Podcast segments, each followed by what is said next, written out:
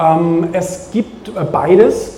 Ähm, viele haben ja nur mit ein oder zwei Punkten angefangen, weil wir können ja zum Beispiel sagen, dass viele der super erfolgreichen auch nicht in ihrem ganzen Lebensrat erfolgreich sind.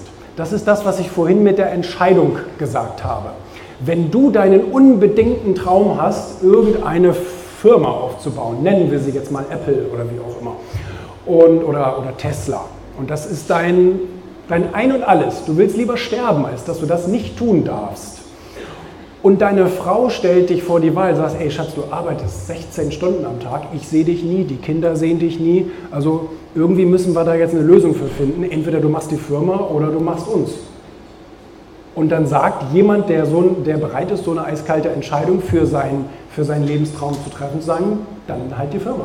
Das geht auch mit anderen Bereichen. Also es geht theoretisch auch umgekehrt. Ähm, und das ähm, äh, trifft eben in vielen Bereichen zu, dass, dass Leute eine unbedingte Priorität setzen. Und von daher sind viele von denen am Anfang einfach nur mit ihrer Leidenschaft und mit ihrer Disziplin gestartet, sind durch jede Wand gerannt, die es gab und haben natürlich irgendwann über die Zeit auch gewisse Dinge gelernt. Also auch das haben mir viele natürlich erzählt, dass sie noch gelesen haben, dass sie sich noch ein bisschen weitergebildet haben in bestimmten Bereichen. Seminare haben wenige von denen besucht.